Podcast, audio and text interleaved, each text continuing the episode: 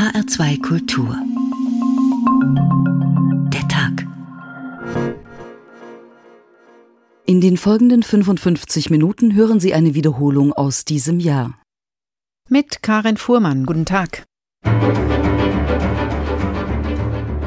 PolitikerInnen, HörerInnen, SteuerhinterzieherInnen, SchülerInnen. Das Sternchen ist selbst für überzeugte BefürworterInnen eine Herausforderung. Es ist ja nicht so, dass man, dass man nicht mehr irgendetwas sagen darf. Alle dürfen sagen, was sie möchten. Was hier ja zur Diskussion steht, sind Konventionen. Wie heißt es im Grundgesetz? Der Bundeskanzler. Wie oft heißt es der Bundeskanzler? 15 Mal er. Hat das Angela Merkel den Weg ins Bundeskanzleramt irgendwie erschwert? Ich glaube, die Bürger, die Mitarbeiter, die Kunden, alle werden dadurch ein Stück weit sensibilisiert. Eine Sprache, die 2000 Jahre falsch rübergebracht wurde, muss ja nicht die nächsten 2000 Jahre auch noch falsch rübergebracht werden. Deutsch, das ist so schön, so feinsinnig, so differenziert. Wir haben zum Beispiel im Deutschen ja drei Artikel und die ändern sich immer noch, je nach Stimmungslage. Tagsüber heißt es der Weizen und das Korn und abends das Weizen und der Korn.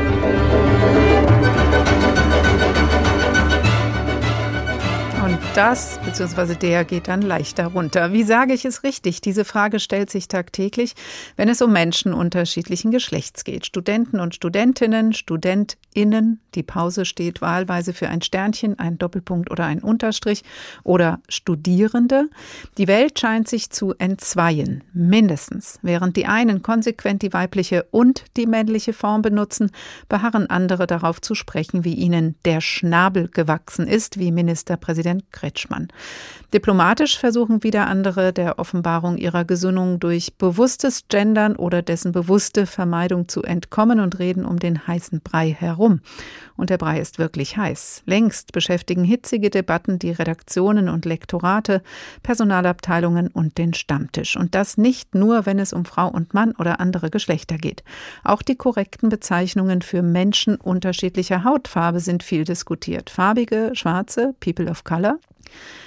Liebe MenschInnen, anders sprechen, anders denken, haben wir deswegen getitelt und die Titelzeile endet mit einem Fragezeichen. Ist Sprache wirklich entscheidend für Veränderung, für ein anderes Bewusstsein, vielleicht sogar eine andere Wirklichkeit? Oder ist sie im Umkehrschluss völlig bedeutungslos? Wer bestimmt über die richtige Wortwahl? Viele verschiedene Positionen dazu werden wir hören in der nächsten Stunde und das hat auch damit zu tun, dass wir uns in der Redaktion in dieser Frage nicht einig sind. Das wird hörbar heute hier bei HR2 der Tag. Mit Sprache sensibel umgehen, das muss auch Linda Zerwages, Tagesschausprecherin und Autorin. Guten Tag. Hallo, schönen Tag. Bei den Nachrichten, da muss ja besonders darauf geachtet werden, dass korrekt und verständlich formuliert und gesprochen wird. Wie hält es denn die Tagesschau-Redaktion mit der geschlechtergerechten Sprache? Also wir fangen jetzt auch langsam an zu gendern. Ich hatte vor ein paar Wochen die Meldung, die EU-Umweltminister und Ministerinnen. Das ist schon revolutionär. Also es kommt durch. Ich glaube nicht jeden Tag. Es hängt natürlich auch immer davon ab, welcher Redakteur oder Redakteurin da gerade sitzt.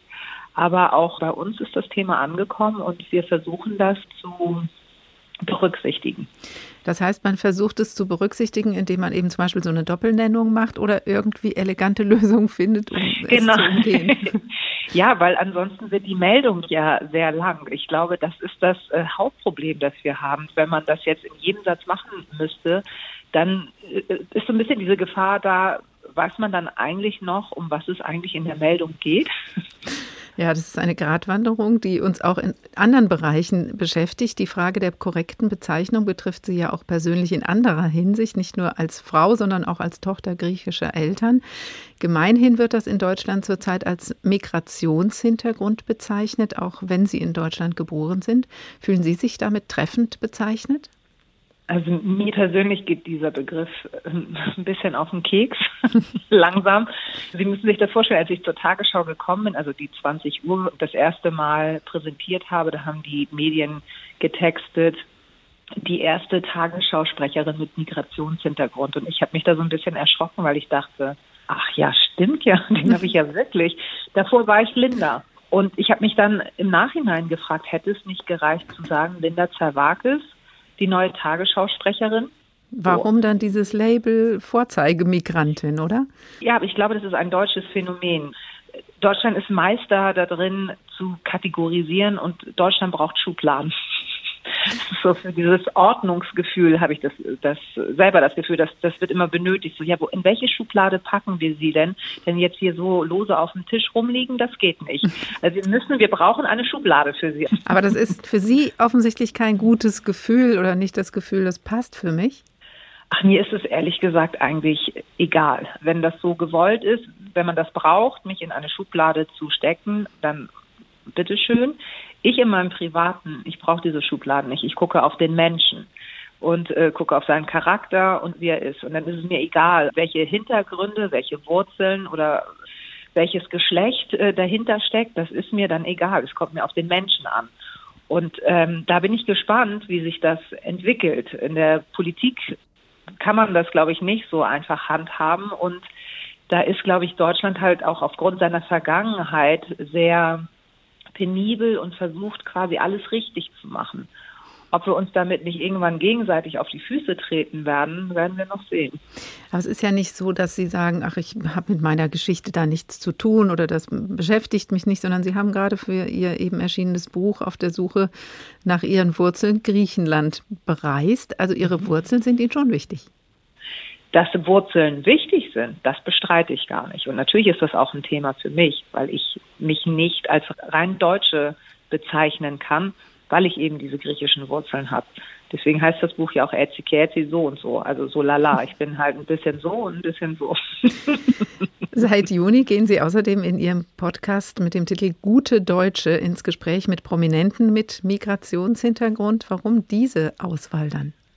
Weil ich diese Schwere aus diesem Thema mal nehmen wollte. Also es war mir ein großes Verlangen, da auch wieder eher auf den Menschen zu gucken und auf die Kultur, die er zusätzlich noch mitbringt, aber nicht wie abends in den Talkshows, wo immer ein Problem draus gemacht wird. Also wenn ich Salva Humsi da habe, die syrische Wurzeln hat, dann ist natürlich nachrichtlich gesehen, hat man von Syrien immer gleich Bomben, Krieg, Zerstörung vor Augen. Und sie sie hat zu diesem Land eine ganz andere Empfindung, sondern verbindet es mit Gerüchen, mit Essen, mit Tradition, mit Gastfreundschaft. Und darum geht es mir, sozusagen die schönen Seiten dieser jeweils anderen Länder in den Fokus zu stellen. Ihre Einschätzung, weil Sie sich ja da ganz offensichtlich, wie man hört, auch mit auseinandersetzen mit dieser Wortwahl, mit Begriffen, die verwendet werden. Kann denn der Umgang mit Sprache, ein Nachdenken über die richtige Wortwahl die Welt verändern im Sinne von ein respektvolles Klima schaffen im Miteinander, Frauen sichtbarer machen und Menschen mit Migrationshintergrund in den Vordergrund holen? Ich glaube schon. Also wir sehen es ja an anderen Begriffen. Ich habe früher als Kind bin ich zum Bäcker gegangen und habe mir, ich sage jetzt das Wort, ein Negerkursbrötchen bestellt. Und für mich hatte das was Niedliches, was Schönes. Und dann gab es irgendwann die Diskussion, das darf man nicht mehr sagen, wo ich so dachte, oh Gott, das kriege ich niemals aus meinem Wortschatz. Inzwischen kann ich es nicht mehr sagen, weil ich stocke und weil ich dieses Wort, das N-Wort, nicht mehr in den Mund nehmen möchte. Also man kann mit Sprache sensibilisieren und Vielleicht müssen wir das auch, damit wir bestimmte Menschen nicht mehr ausschließen. Ich bin aber noch in der Generation groß geworden, weil ich dann oft gefragt werde, ja, du bist ja Tzatziki genannt worden früher auf der Schule. War das für dich nicht rassistisch? War es für mich nicht. Das war wie eine Beleidigung, wie wenn man, wie jemand, der eine Brille getragen hat, den man dann auf dem Schulhof Brillenschlange hinterhergerufen hat.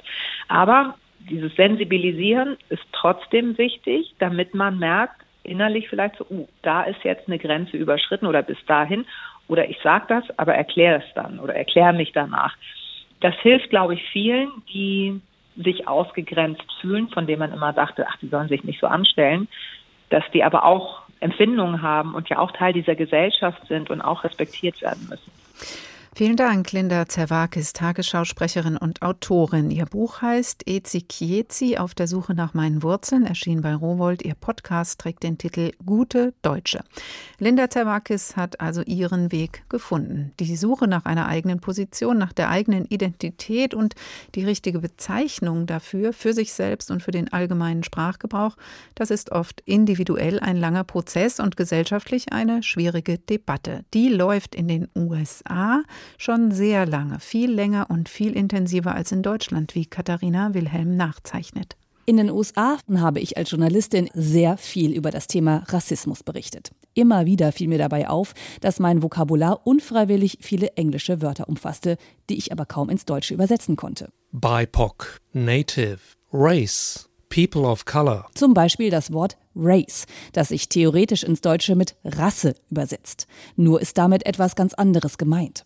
Race im Englischen meint ein soziales Konstrukt. Rasse dagegen im Deutschen ist biologisch gemeint, ein Begriff, der stark verbunden ist mit dem Nationalsozialismus und der Idee einer Menschenrasse, die es nicht gibt. Man muss es als Ideologie betrachten, sagt Alison Hobbs vom Institut für amerikanische Geschichte an der Uni Stanford im Interview mit dem Fernsehsender MSNBC. Es sollte so eine bestimmte Hierarchie bewahrt werden. Es spiegelte eine Vorstellung von Minderwertigkeit und Höherwertigkeit wider, um das System der Sklaverei zu bewahren. In den USA verwendet man Race also auf eine Art Metaebene. Im Deutschen fehlen solche präziseren Vokabeln, weshalb man immer wieder bei den englischen Fachwörtern landet. Ähnlich verhält es sich auch mit People of Color. Dies übersetzt sich im Deutschen auch nicht mit Menschen der Farbe.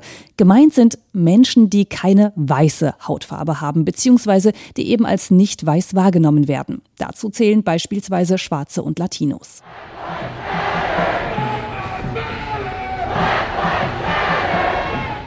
Race, People of Color, all diese Begrifflichkeiten gab es schon vor den Black Lives Matter-Protesten. Doch in diesem Jahr hat sich der Fokus auf die Geschichte der USA und damit auch das historisch gewachsene Vokabular geändert. In der Tech-Welt beispielsweise. Das sogenannte Master-Slave, also Meister- und Sklavenprinzip, bezeichnet in der Programmiersprache Regeln und Steuerung eines Datenkanals. Seit Jahrzehnten werden diese Begriffe, die ihren Ursprung aus der Sklavereigeschichte haben, genutzt. Dem Studenten Santiago Gomez von der Boston University ist diese Sprache aufgestoßen, wie er auf dem uni-eigenen YouTube-Kanal erklärt. This is how so funktioniert systemischer Rassismus in den USA. Solch kleine Dinge werden als normal angesehen von weißen Amerikanern und so wird das ganze System aufrechterhalten. Gomez hat deswegen an die Autoren der Lehrbücher geschrieben und will, dass man die Begriffe entfernt, eine Alternative findet. Und auch die Musikindustrie entrümpelt ihr Vokabular. Der Begriff Dixie, der als nostalgisches Synonym für die ehemaligen sklavenhaltenden Südstaaten der USA gebraucht wird, wird kritischer beäugt. Die Countryband Dixie Chicks strich ihn deswegen komplett und nennt sich nun nur noch die Chicks. Warum erläuterten die Bandmitglieder gegenüber der Presse so? Es ist unangenehm, wenn man weiß, für was das Wort in den USA steht. Wir wollen nicht, dass es jemanden verletzt. Es wurde jetzt einfach Zeit, das Dixie loszuwerden. Die Vergangenheit der Vereinigten Staaten, geprägt von der Kolonialisierung des Landes, des Genozids an den Natives, also den indigenen Völkern, und der Sklavengeschichte, wird nun auch sprachlich weiter aufgearbeitet. Kritiker sprechen dagegen von einer Cancel Culture, also einer Kultur des Abschaffens. Diese Kritik kommt vor allem, wenn auch nicht nur aus der eher rechtskonservativen Ecke. Katharina Wilhelm über die Sprachdebatte in den USA. Katrin Kunkel-Ratzum leitet die Duden-Redaktion. Guten Tag, Frau Kunkel-Ratzum. Recht schönen guten Abend. Hallo, Frau Fuhrmann. Wie kommt denn der Duden dem Sprachwandel hinterher? Den haben wir ja auch hier. Schauen wir zuerst mal auf Begriffe wie Menschen mit Migrationshintergrund, farbige, schwarze oder People of Color.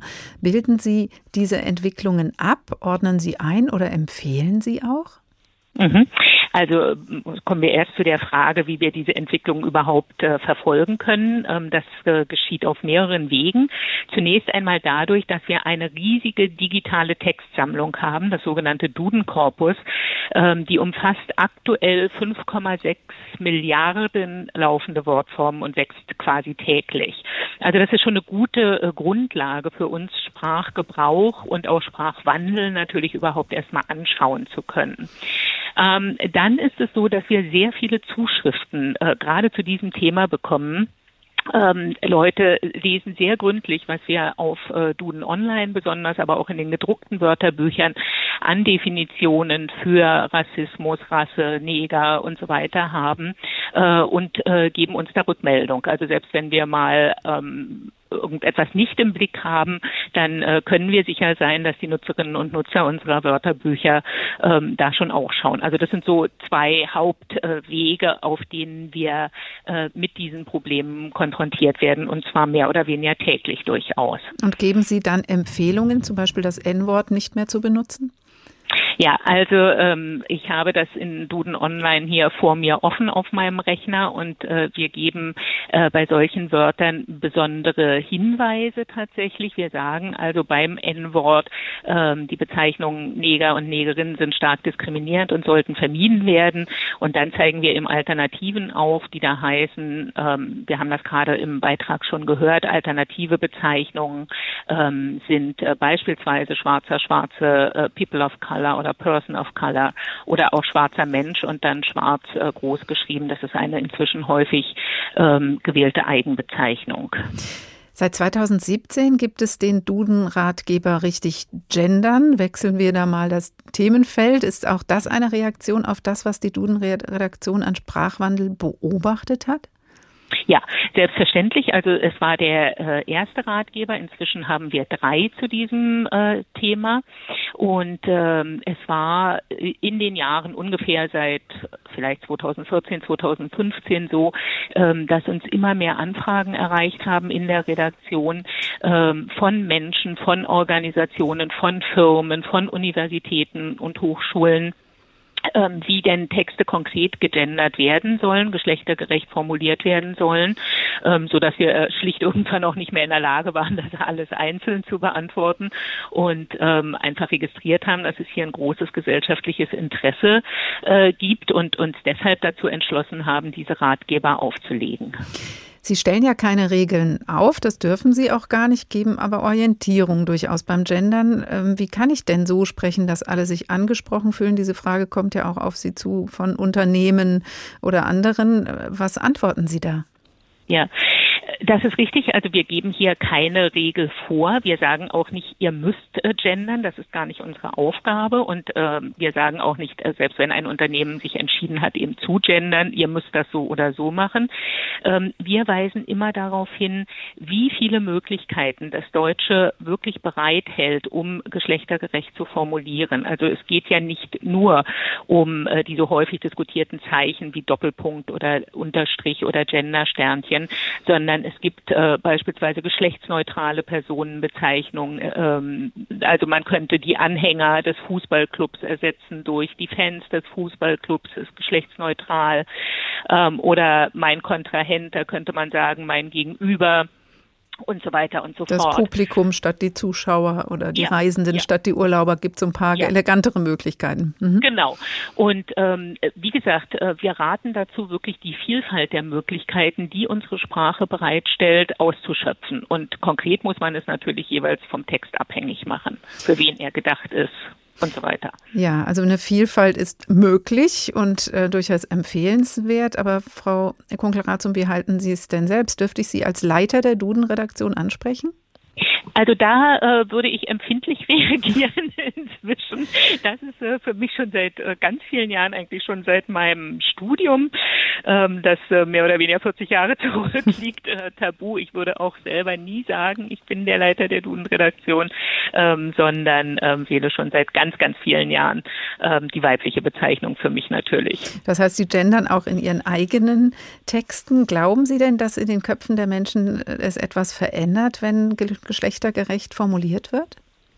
Ich würde gerne noch einen Satz dazu mhm. sagen. Ja, wir versuchen zu gendern, wissen aber natürlich aus eigener praktischer Erfahrung ja auch, dass das nicht immer einfach ist und dass eine Textsorte wie ein Wörterbuchtext zum Beispiel, genauso wie ein Nachrichtentext bei Ihnen, ähm, da ganz andere Fragen aufwirft als ein längerer Text, einfach weil man schon mal äh, sehr wenig Platz hat und so weiter und so fort. Also da muss man mhm. sich sehr genau überlegen, wie man das macht.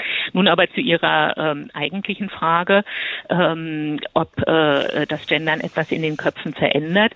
Ähm, wir werden das ja oft gefragt, äh, ob es nicht wichtiger ist, äh, für äh, gleiche Gehälter der Frauen beispielsweise zu kämpfen, statt sich dafür einzusetzen, dass die Ärztin eben sagt, sie ist Ärztin und mhm. nicht Arzt. Ähm, das ist sicher richtig. Also nur weil sich die Ärztin als Ärztin bezeichnet, wird sie noch nicht mehr Geld verdienen oder äh, genauso viel Geld äh, wie ihr männlicher Kollege verdienen. Das ganz sicher nicht. Aber wir sind überzeugt davon, ähm, dass diese Sichtbarmachung äh, von Frauen und genau darum geht es in erster Linie, nicht nur, aber in erster Linie schon eine ganze Menge im Bewusstsein und in der Wahrnehmung, wo Frauen überhaupt sind, wo sie eine Rolle spielen und welche Rolle ähm, sie spielen, eine sehr große eine sehr große Rolle spielt. Jetzt habe ich mich ganz, gedoppelt. Ja. Ganz herzlichen Dank, Katrin Kunkelrath, zum Leiterin der Duden-Redaktion. Liebe gern. MenschInnen, anders sprechen, anders denken, der Tag in H2 Kultur. Sprache verändert sich, die Duden-Redaktion beobachtet das. Der alte Mann in Peter Bixels Erzählung Ein Tisch ist ein Tisch richtet sich nicht nach gesellschaftlichen Entwicklungen, sondern ausschließlich nach seinem eigenen Willen, als er anfängt, seine Sprache zu verändern. Der alte Mann machte morgens einen Spaziergang und nachmittags einen Spaziergang, sprach ein paar Worte mit seinem Nachbarn und abends saß er an seinem Tisch. Das änderte sich nie. Auch sonntags war das so. Immer derselbe Tisch, sagte der Mann. Dieselben Stühle, das Bett, das Bild. Und dem Tisch sage ich Tisch, dem Bild sage ich Bild. Das Bett heißt Bett und den Stuhl nennt man Stuhl. Warum denn eigentlich? Weshalb heißt das Bett nicht Bild? dachte der Mann und lächelte. Dann lachte er lachte, bis die Nachbarn an die Wand klopften und Ruhe riefen. Jetzt ändert es sich, rief er. Und er sagte von nun an dem Bett Bild. Ich bin müde, ich will ins Bild, sagte er. Und morgens blieb er oft lange im Bild liegen und überlegte, wie er nun dem Stuhl sagen wolle, und er nannte den Stuhl Wecker. Er stand also auf, zog sich an, setzte sich auf den Wecker und stützte die Arme auf den Tisch. Aber der Tisch hieß jetzt nicht mehr Tisch, er hieß jetzt Teppich. Am Morgen verließ also der Mann das Bild, zog sich an, setzte sich an den Teppich auf den Wecker und überlegte, wem er wie sagen könnte. Worte verändern, das macht das Leben des alten Mannes spannender, zumindest erst einmal, später mehr. Sprache verändert sich wie von selbst, spiegelt veränderte Lebensbedingungen, Veränderungen einer Gesellschaft wider. Wie sehr darf, soll, muss Sprache sich mit verändern? Oder ist sie sogar selbst Teil von Veränderungen? Hat sie Einfluss auf das Bewusstsein, vielleicht sogar auf die Wirklichkeit? Darüber wird gerade viel gestritten, auch in unserer Redaktion. Wie schon angekündigt, werden Sie die konträren Positionen auch hier in der Sendung hören. Zuerst die Antwort von Rainer Dachselt auf die Frage, kann Sprache das Bewusstsein verändern? Vor langer, langer Zeit, nämlich in den 80er Jahren, wollte ich einmal wissen, was feministische Linguistik ist und bin in eine Veranstaltung gegangen mit der heute noch als Pionierin gefeierten Luise F. Pusch. Sie erregte sich auf dem Podium ordentlich über das Wörtchen Mann, so im Sinne von Mann sagt, man sieht, weil es ja offensichtlich abgeleitet ist von dem Hauptwort Mann, also Frauen ausschließt. Und daran, so Frau Pusch, sieht Frau, dass das Patriarchat tief in der Sprache drinsteckt und noch heute strukturell unheilvoll wütet. Eine Besucherin wies darauf hin, dass das gleiche Wort im Französischen auch von homme, Mann, kommt, aber längst abgeschliffen ist zu en. Ob man denn daraus schließen dürfe, dass in Frankreich das Patriarchat weniger wüte? Interessante Frage. Wie wirksam sind solche historischen Sedimente der Sprache eigentlich heute noch? Und die Antwort blieb Frau Pusch erspart, denn ein Teil des Publikums fiel laut über die Fragestellerin her wie sie sich erlauben könnte, so eine unsolidarische Frage zu stellen und Zitat, so gehen Frauen mit Frauen um. Auf diesem Niveau verlaufen auch heute die meisten Diskussionen um eine sich selbst so nennende geschlechtergerechte Sprache und ihre Ableger. Gesinnung schlägt Argument. Die einzig erlaubte Frage ist, auf welcher Seite stehst du? Dabei würde ich oft gerne die Sprachverbesserer nach der Grundlage ihrer Urteile fragen. In den Medien ist zum Beispiel seit einiger Zeit dauernd die Rede von Geflüchteten. Warum nicht Flüchtlinge? Ich hab's nachgelesen, weil Flüchtling ja so negative Assoziationen weckt. Lüstling, Feigling, Rohling. Hm, und warum nicht Liebling oder Schützling? Das ist dieser Pseudowissenschaft egal. Sie rechtfertigt ihren Fusch stattdessen noch damit, dass das Wort Flüchtling ja auch männlich konnotiert sei. Schlimm, genau wie Studenten. Und deswegen lese ich jetzt also überall Geflüchtete und Studierende. Also genauer gesagt nicht überall, sondern ganz besonders dort, wo sich die Guten, Humanen und Gerechten von den Rohen und Unsensiblen abgrenzen möchten. Ich vermute mal, Die Frage, ob Sternchen gegenderte Formen und politisch korrekte Sprachkrämpfe wie Geflüchtete unsere Wirklichkeit und unsere Erfahrungen beschreiben, ist gar nicht so entscheidend. Es geht um Distinktion. Eine Gruppe erkennt sich an ihrem Sprachgebrauch als etwas Besseres und definiert zugleich die anderen, alle, die nicht so reden und schreiben, Feinde des Fortschritts, Unterdrücker, womöglich HetzerInnen. Sprachgebrauch als Bekenntnis zu einer Gesinnung. Das ist Ideologie und da wohnt die Heuchelei gleich um die Ecke. Und mit einem hat es gar nichts zu tun, mit Sprachsensibilität. Wenn ich von den Freunden dieses Jargons höre, dass wir auf unsere Sprache achten müssen, dann denke ich, ja danke, aber das ist sozusagen mein Beruf. Daher weiß ich auch, dass fast alles in der Sprache vieldeutig ist, wandelbar, nicht festzulegen. Pauschale Etiketten wie diskriminierend oder geschlechtergerecht kratzen da noch nicht mal an der Oberfläche. Wenn's Not tut, schreibe ich euch zur Illustration gern ein niederträchtiges Stück Hetze, aber mit lauter guten und gegenderten Worten. Und nehme damit nur das voraus, was sowieso passieren wird, wenn diese Art zu reden und zu schreiben verbindlich würde. Denn die gut gemeinte Phrase von heute ist immer die Diskriminierung von morgen die Position von Rainer Dachselt. Und mit dieser Position ist er nicht allein. Eine Petition wurde 2019 gestartet mit dem Titel Schluss mit dem Gender-Unfug, unter anderem unterzeichnet von Thorsten Schulz, Schriftsteller. Guten Tag, Herr Schulz. Guten Tag, hallo. Der Umgang mit Sprache beschäftigt Sie als Schriftsteller logischerweise den ganzen Tag. Wie oft denken Sie denn dabei über Geschlechtergerechtigkeit nach?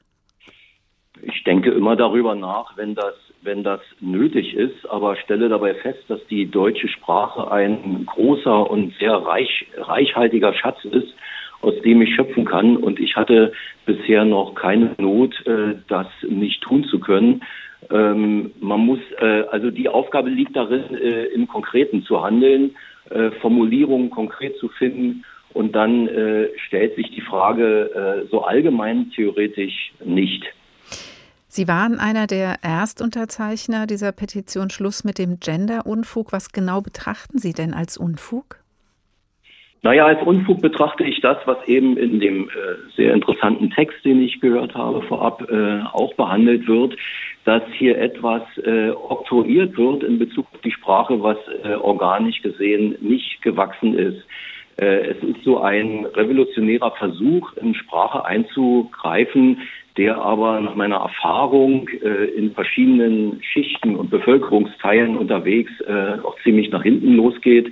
Es ist tatsächlich, glaube ich, so eine Art Fortschrittsglauben, dass man versucht, durch Sprache alle möglichen Aspekte und Menschen mit einzuschließen, also durch bestimmte Formulierungen, aber äh, dadurch natürlich ideologiegetrieben äh, ist und einseitig wird. Also ich meine, äh, ich habe da einen grundsätzlich liberalen Standpunkt. Jeder soll äh, so reden und schreiben, wie er mag. Man kann von mir aus noch Buchstaben hinzuerfinden. Man kann alles klein schreiben, das gibt's und gab's ja in der Literatur schon. Das setzt sich dann durch oder eben nicht. Aber äh, genau das wird ja von den Aktivisten äh, bestritten, die bestimmte Sprachfestlegungen wollen.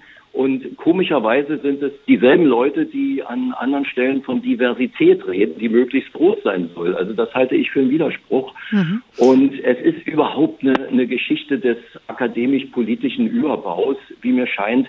Und es geht um, um Macht. Also Durchsetzung von Ideologie ist an Macht gekoppelt. Und stellen Sie sich vor, ich habe extra nochmal nachgelesen bei Wikipedia, 2017 gab es in Deutschland sage und schreibe 200 Gender-Professuren und Professorinnen. In dem Fall sind das ausschließlich Frauen. Jetzt 2020 wird das noch mehr, werden das noch mehr sein und die müssen ja irgendwas zu tun haben. Ich habe Bleiben wir doch mal bei der Sprache. An der Stelle würde ich gerne noch mal einhaken.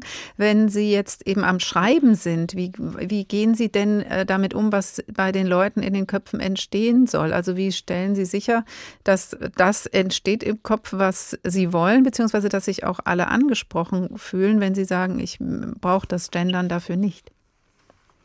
Naja, literarische Sprache ist konkret. Also ich habe eine Figur, die hat einen Namen, äh, die heißt Julia.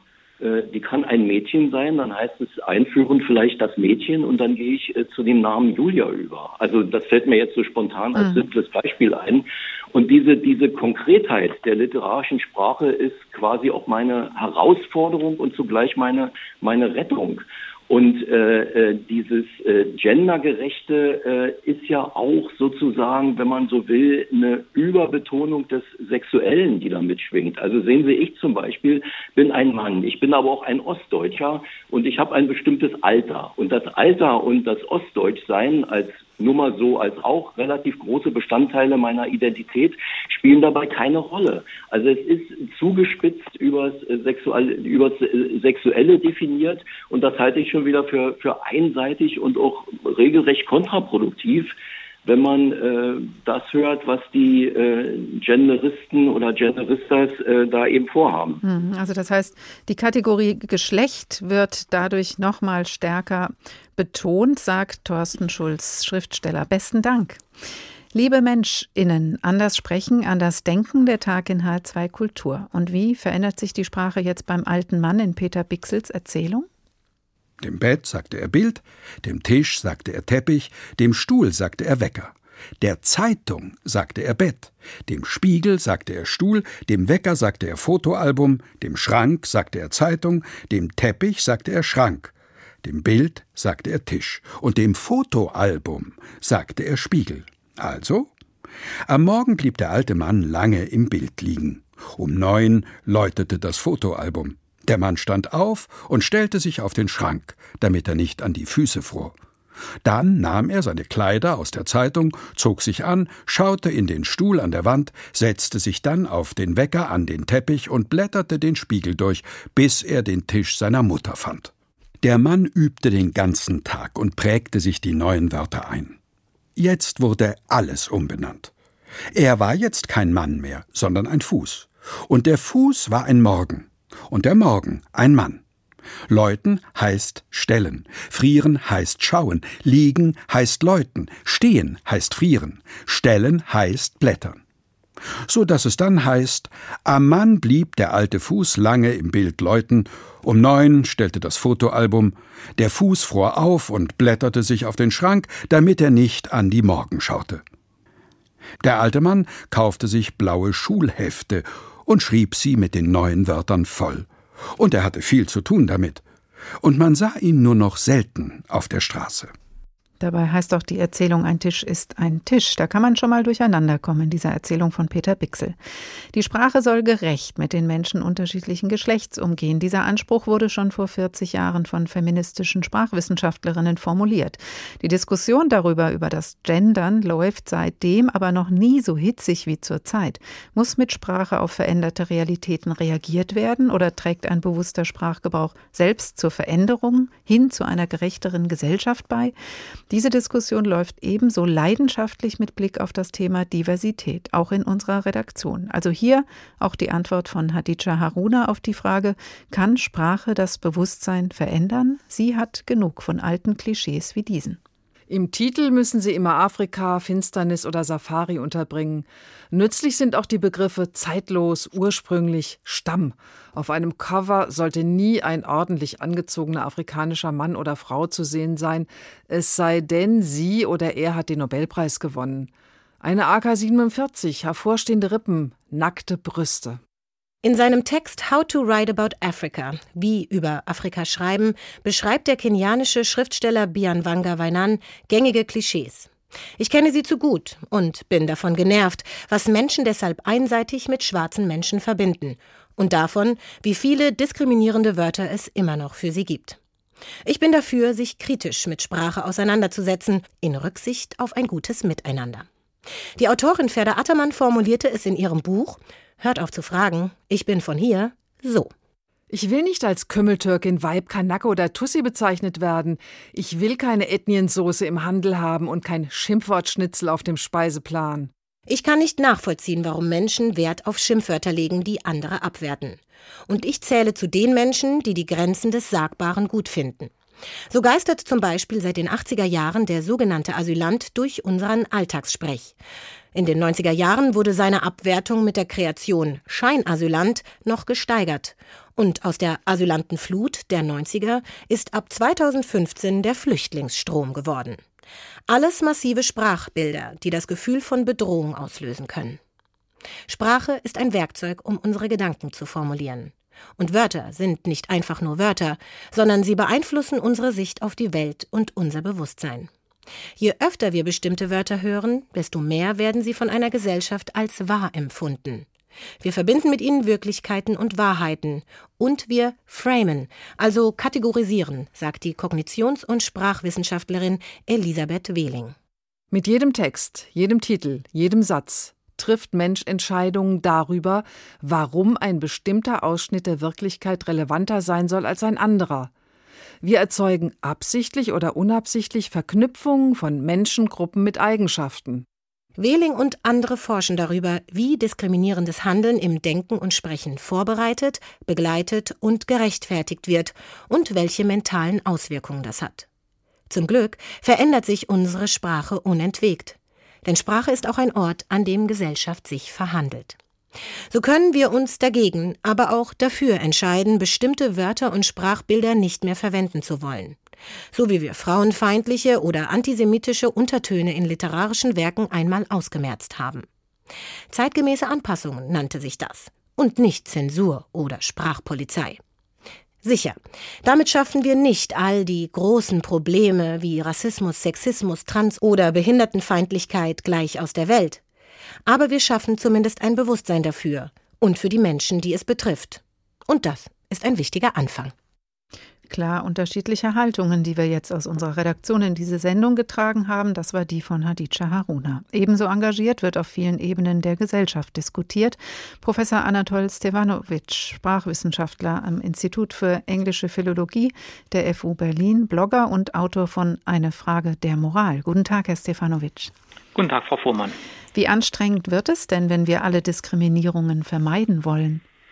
Also bei vielen Diskriminierungen wäre es gar nicht so furchtbar anstrengend. Äh, es geht ja sehr häufig um abwertende Wörter oder um abwertende Redewendungen, so Phrasen und sowas. Und äh, die kann man eigentlich einfach weglassen. Äh, da muss man die Sprache auch gar nicht groß verändern, weil es meistens immer mehrere Arten und Weisen gibt, um über etwas zu reden. Und in all diesen Fällen können wir einfach eine neutrale Alternative wählen. Äh, die Schwierigkeit dort ist eigentlich eher, dass wir anerkennen, aus der Sicht der Mehrheitsgesellschaft, äh, dass wir sehr viele hundert Jahre lang bestimmt haben, äh, was richtig und was falsch ist und wer sich diskriminiert fühlen darf und wer nicht und dass sich das jetzt eben geändert hat und wir diese Diskursmacht einfach abgeben müssen an, an die größere Diversität, die da gesellschaftlich jetzt herrscht. Wie auch schon in unserer Sendung gehört, ist ja die Frage, ob sich das Denken der Menschen über Sprache verändert oder verändern lässt. Auch beim Gendern sehr umstritten. Das ist eine heiße Debatte. Wie wichtig ist es dann, dass es diese Debatte gibt? Also es ist immer gut zu debattieren, äh, wobei ich auch sagen würde, an, an einigen Stellen müsste diese Debatte auch irgendwann mal beendet sein und äh, da müssten wir uns mal neuen äh, Problemen zuwenden können. Also es ist schon lustig, dass die Kritiker und Kritikerinnen der geschlechtergerechten Sprache immer darauf hinweisen, dass es doch viel wichtigere Themen gäbe.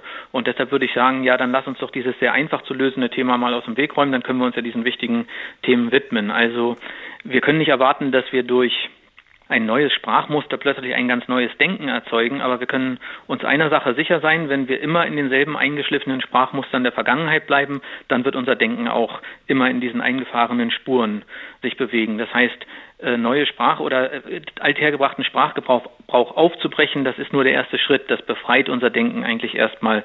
Äh, ob wir dann auf bessere Lösungen kommen oder uns gegenseitig besser behandeln, das liegt dann immer noch an uns natürlich. Klingt eigentlich auch in der Debatte nicht so, wenn dann von Sprachpolizei, Moralaposteln oder Genderunfug die Rede ist, ist schon sehr aufgeheizt. Ne? Ja, das sind halt äh, zum einen Menschen, die eben merken, dass sie eigentlich ihre Diskurshoheit jetzt mal abgeben müssen und dann ist es natürlich immer gut, der Gegenseite das vorzuwerfen, was man selber mehrere hundert Jahre lang gemacht hat, nämlich zu bestimmen, äh, wie äh, gesprochen werden soll. Äh, die Gegenseite will eigentlich, äh, ich sehe eigentlich sehr wenig Sprachpolizei und sehr wenig Rufe nach allgemeiner Regulierung Veränderung auf Seiten derjenigen, die sich für eine geschlechtergerechte Sprache aussprechen. Das ist mehr so eine Angstfantasie der der alten Garde, als dass es tatsächlich der Realität entsprechen würde. Äh, es, es kommt natürlich mhm. auch dazu, dass es unsere Identität zum Teil angreift. Also wenn wir unseren rassistischen Sprachgebrauch ändern müssen wollen, dann müssen wir als erstes zugeben, dass er vorher rassistisch war und dass wir lange rassistische Sprachmuster repliziert haben. Dann kriegen wir Angst. Heißt das, dass wir Rassisten sind? Heißt das, dass wir Rassisten waren?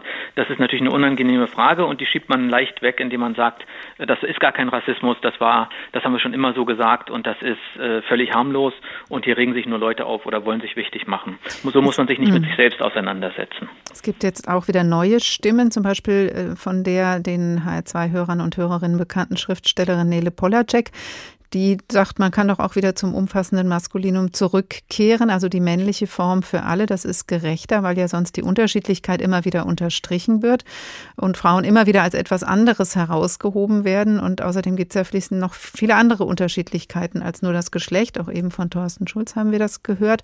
Dabei ähm, nivelliert sie nicht oder verleugnet nicht, dass es Diskriminierungen gibt, sondern sie sagt, es ist eigentlich gerechter, so zu sprechen. Was halten Sie von so einer Variante? Luise Pusch hat das ja auch schon mal vorgeschlagen vor 40 Jahren, die Professor, der Professor, das Professor einfach zu benutzen, dann müssten alle Geschlechter zufrieden sein. Ja, es sind ja zwei verschiedene Vorschläge. Also Stimmt. zum Maskulinum zurückzukehren, äh, da haben wir ja die Situation, die wir spätestens seit dem 19. Jahrhundert äh, hatten und die auch ideologisch äh, natürlich gemacht worden ist. Die ist nicht von alleine entstanden, dass wir über die ganze Welt so geredet haben, als ob sie nur aus Männern besteht. Äh, also das ist natürlich eine Möglichkeit. Wir können, wir können alle, die keine Männer sind, wieder unsichtbar machen und dann äh, werden die wenigstens alle auf die gleiche Weise ungerecht behandelt, nehme ich an, und nur die Männer äh, sind sichtbar. Äh, oder wir können auf die Sichtbarmachung dieser anderen Gruppen bestehen. Das bedeutet dann, dass wir die Kategorie Geschlecht, die sonst in diesem männlichen Normalfall versteckt ist, dass wir die eben sichtbar machen müssen. Also man hat als Frau oder generell als jemand, der kein Mann ist, der die kein Mann ist, hat man die Wahl, unsichtbar zu sein oder eben hypersichtbar zu sein. Dazwischen gibt es irgendwie nichts. Das ist das Problem, was die feministische Linguistik auch äh, von Anfang an erkannt hat. Und die hat sich dann ganz klar für die Sichtbarkeit entschieden. Denn ohne Sichtbarkeit äh, wird es natürlich auch, äh, wird sozialer Wandel sehr schwer. Der, der wird vielleicht nicht unmöglich, äh, der wird aber äh, sehr, sehr schwer. Wir sind dann eben wieder in diesem alten Denken, wo wir davon ausgehen, dass die ganze Welt männlich ist und sehen dann natürlich die Probleme nicht dort, wo es um Ungleichheit äh, zwischen den Geschlechtern geht. Sie sind Anglist, Professor für Sprachwissenschaft am Institut für englische Philologie der FU Berlin. Sind Sie da nicht manchmal ein bisschen neidisch, dass das Englische das so viel leichter hat? Das Englische hat einen Vorteil, das hat äh, vor vielen hundert Jahren aus ganz äh, anderen Gründen, die mit Geschlecht gar nichts zu tun hatten, sondern die allgemein äh, mit Lautwandel hauptsächlich was zu tun hatten, die grammatische Kategorie Geschlecht komplett verloren. Und so ist Geschlecht nur als lexikalische Kategorie, also in einzelnen Wörtern erhalten geblieben. Und einzelne Wörter kann man eben immer leicht ändern. Die Grammatik einer Sprache kann man sehr schwer ändern. Und so hat das Englische dieses Problem abgelegt, lange bevor es überhaupt aktuell wurde. Ähm, das Deutsche hat äh, das äh, grammatische Geschlecht äh, sehr tief in der Grammatik verankert. Es ist auch sehr stark mit dem außersprachlichen Geschlecht, sozial, biologisch, wie auch immer verknüpft. Und mit dieser Verknüpfung müssen wir leben. Und das ist die daher kommt genau diese Problematik der Wahl zwischen Unsichtbarkeit und, und Überbetonung. Äh, die, die Grammatik gibt uns hier keinen leichten Ausweg. Und das ist das Problem, was all diese unterschiedlichen Vorschläge, die es so gibt, versuchen zu lösen. Die sind mhm. alle nicht perfekt, aber sie versuchen alle eben äh, ein System, das, äh, das sich äh, spontan kaum ändern lässt, mhm. Äh, wenigstens ein bisschen in Richtung Gerechtigkeit zu drehen. Sichtbarkeit ist wichtig, sagt Anatol Stefanovic. Vielen Dank. Liebe MenschInnen, anders sprechen, anders denken, der Tag in H2 Kultur. Der alte Mann in Peter Bixels Erzählung Ein Tisch ist ein Tisch verliert bei seiner selbstgewählten Sprachverwirrung jetzt langsam den Überblick. Hier und da träumte er schon in der neuen Sprache. Und dann übersetzte er die Lieder aus seiner Schulzeit in seine Sprache, und er sang sie leise vor sich hin. Aber bald fiel ihm auch das Übersetzen schwer. Er hatte seine alte Sprache fast vergessen und er musste die richtigen Wörter in seinen blauen Heften suchen. Und es machte ihm Angst, mit den Leuten zu sprechen. Er musste lange nachdenken, wie die Leute zu den Dingen sagen. Und es kam so weit, dass der Mann lachen musste, wenn er die Leute reden hörte. Er musste lachen, weil er sie nicht verstand. Aber eine lustige Geschichte ist das nicht. Sie hat traurig angefangen und hört traurig auf. Der alte Mann im grauen Mantel konnte die Leute nicht mehr verstehen. Das war nicht so schlimm. Viel schlimmer war, sie konnten ihn nicht mehr verstehen. Und deshalb sagte er nichts mehr. Er schwieg, sprach nur noch mit sich selbst, grüßte nicht einmal mehr.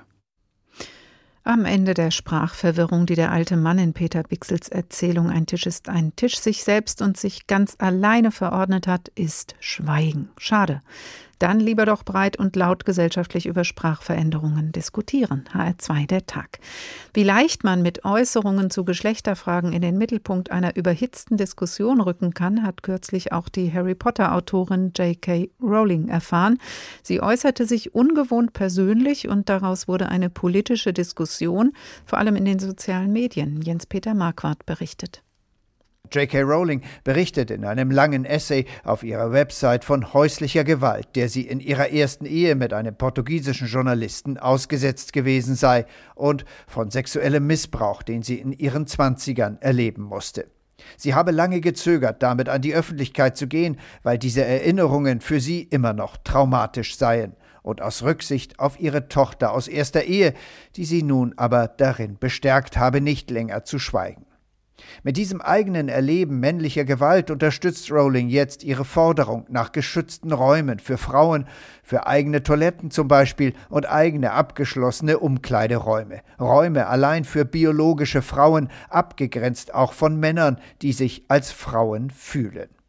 Philosophieprofessorin Catherine Stock von der Universität Sussex, Expertin in Genderfragen, hat Verständnis für Rowlings Position. Across the im ganzen Land, vor allem auch in den Universitäten, setzt sich eine Politik durch, die darauf hinausläuft, dass jeder den Umkleideraum, den Schlafraum oder die Toilette aufsuchen kann, zu dem er sich zugehörig fühlt, unabhängig von seinem biologischen Geschlecht. Das führt zu massiven Problemen. Nicht, weil etwa alle Männer Gewalttäter sind, sondern weil wir viele Männer ausschließen müssen, um Frauen vor wenigen Gewalttätern zu schützen, wenn sie sich zum Beispiel umziehen und sehr verwundbar sind. Die Harry Potter-Autorin hatte zuvor einen Tweet aufgegriffen, in dem davon die Rede war, dass Menschen und nicht etwa Frauen menstruierten. Für Rowling ein erneuter Beleg dafür, dass die Gesellschaft immer mehr die Unterscheidung biologischer Geschlechter ablehne zugunsten einer gefühlten Zugehörigkeit zu Geschlechtern. Die Rowland-Kritiker werfen ihr wegen dieser Haltung Transphobie vor, eine diskriminierende Einstellung gegenüber Transgender-Menschen. Harry Potter-Star Daniel Radcliffe entschuldigte sich ausdrücklich bei Transgender-Frauen, die sich von Rowlings Äußerungen angegriffen fühlten. Auch Emma Watson, die in den Harry Potter-Filmen Hermine Granger spielt, distanzierte sich von Rowling Transgender-Menschen seien die, die sie sein wollten und verdienten es nicht, ständig in ihrer Geschlechteridentität in Frage gestellt zu werden. Dr. Peter Dunn, Jurist und Gleichstellungsexperte von der Universität Bristol, hat für diese Kritik Verständnis. Dieser Streit betrifft ein sehr komplexes Thema, das die Existenz von Menschen berührt. Transgender-Menschen haben häufig Hemmungen, über ihre eigene Existenz zu reden. Und manchmal stellt diese Debatte tatsächlich ihre Existenz in Frage. J.K. Rowling dagegen sieht ganz andere Rechte bedroht, die Rechte, die Frauen über viele Jahre so hart erkämpft haben. Sie erlebe jetzt die frauenfeindlichste Zeit ihres Lebens. Sie mache sich Sorgen um die Zukunft ihrer jetzt 27 Jahre alten Tochter. Sie glaube, dass Sexismus und Frauenfeindlichkeit hinter dem enormen Anstieg von Geschlechterbehandlungen stünden, hinter dem Wunsch von Mädchen, Jungen zu werden. An der Frage der Toiletten entzündete sich eine Debatte über Räume, Räume für Frauen, Männer oder Personen, die sich jenseits dieser zwei biologischen Geschlechter verorten. Professor Paula Irene Villa-Braslawski vom Lehrstuhl für Soziologie und Gender Studies an der LMO München. Guten Tag. Hallo, guten Abend. Brauchen Personen jeden Geschlechts ihre eigenen Räume, Toiletten, aber auch gesellschaftlich und sprachlich? Also folgt man J.K. Rowling offensichtlich schon, denn sie fordert ja Frauenräume oder spezifische Räume nur für Frauen. Also ich glaube, abseits der Polemik, ähm, es kommt ein bisschen darauf an, wofür, in welchem Kontext und äh, wem gegenüber sich da welche Geschlechtlichkeiten, Geschlechter abgrenzen wollen. Ich glaube, die Frage kann man pauschal nicht beantworten. Auf jeden Fall aber brauchen Menschen in bestimmten Kontexten, räumlich, materiell, Räume, in denen sie sich sicher fühlen können, in denen sie sicher sein können vor Gewalt, vor Übergriffen, vor Beschämung, vor Entwürdigung. Und da das nicht immer überall gleichermaßen gewährleistet ist, dann verstehe ich gut, wenn Menschen etwa entlang von Geschlecht für sich reklamieren, fordern, äh, bestimmte Schutzräume zu, zu haben. Sprachlich ist das auch noch mal eine interessante Frage, die aber jetzt sich nicht eins zu eins abbildet auf der Toilette. Wir haben ja schon in vielen Beiträgen darüber was gehört, dass eben Sprache einerseits und andere Aspekte der sozialen Wirklichkeit miteinander zusammenhängen, aber sich eben auch voneinander unterscheiden. Gibt ja auch die juristische Ebene. Seit November 2017 gibt es den dritten Geschlechtseintrag für Intersexuelle. Es geht auch da um Sichtbarmachung und Anerkennung. In der Stellenbeschreibung lesen wir jetzt MWD, männlich, weiblich, divers. Also ist dieses Juristische auch nochmal ein wichtiger Punkt für Sichtbarmachung? Also juristische Fragen und die juristische Dimension sind etwa in Bezug auf Gleichstellung, in Bezug auf Gerechtigkeit, in Bezug auf Gleichbehandlung, auf Rechte von Menschen ist äh, das Rechtliche eine ganz, ganz zentrale Ebene, ganz klar. Und auch die ist wiederum eng verwoben mit sprachlichen Aspekten, also als wer beispielsweise jemand überhaupt juristisch ähm, in Erscheinung tritt, wie wir die Dinge nennen, beim Namen nennen, äh, und also welchen Namen wir äh, ihm geben, auch in rechtlicher Hinsicht, ist ganz, ganz entscheidend. Und auch da gilt, das Sprachliche ist ein ganz zentrales Element, aber das Rechtliche geht nicht im Sprachlichen auf.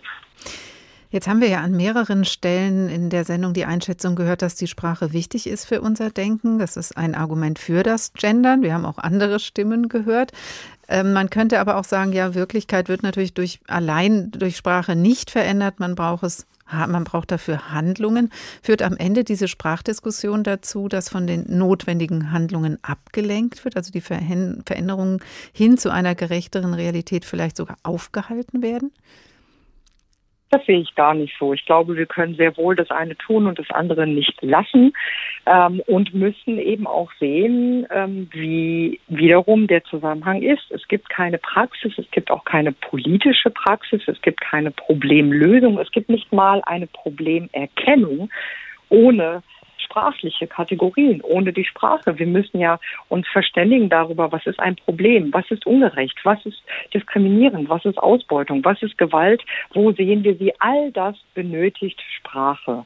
Und das heißt, das Politische ist gar nicht abgekoppelt oder jenseits des Sprachlichen. Aber ich wiederhole mich erneut an dieser Stelle, weil es tatsächlich so ist ob wir etwas im Recht verändern, ob wir uns mit Gewalt auseinandersetzen, mit Diskriminierung, mit Strukturen von Ungleichheit, von Ausbeutung. All diese Phänomene lösen sich nicht alleine darüber, dass wir bestimmte Begriffe ändern oder andere, verwenden, äh, andere Begriffe verwenden. Aber das, glaube ich, denkt auch kein Mensch im politischen Raum. Also auch diejenigen, die sich sehr stark einsetzen für Sprachwandel, für gerechtere Formen des Sprechens, für diskriminierungssensible Formen des Sprechens und so weiter, die behaupten ja nicht, dass wenn wir auch jetzt nun ein Gendersternchen oder so benutzen, auch alle Probleme plötzlich magischerweise gelöst seien. Das ist ja eine, eine, eine Fantasie, das behauptet kein Mensch ernsthaft.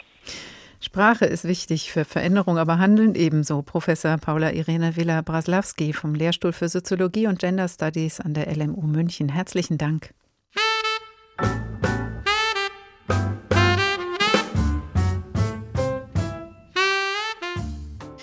Viele Perspektiven haben wir jetzt gehört, aber keine Rezepte. Einzig das Anliegen ist bei allen, die in der letzten Stunde zu Wort gekommen sind, deutlich geworden, man sollte seine Worte mit Bedacht wählen, bewusst mit Sprache umgehen. Egal, ob es ums Gendern geht oder darum, der Unterschiedlichkeit in unserer Gesellschaft gerecht zu werden, Diskriminierungen zu vermeiden. Falls Sie noch immer auf der Suche nach Ihrer persönlichen Sprachlösung sind, die Sendung nachhören können Sie wie immer unter hr2.de oder in der ARD Audio Audiothek. Dort können Sie unsere Sendung auch abonnieren. Der Tag HR2.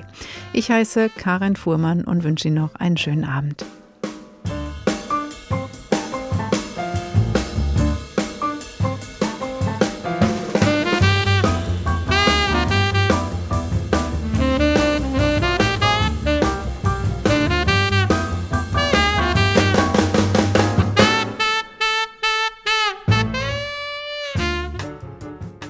Sie hörten eine Wiederholung aus diesem Jahr.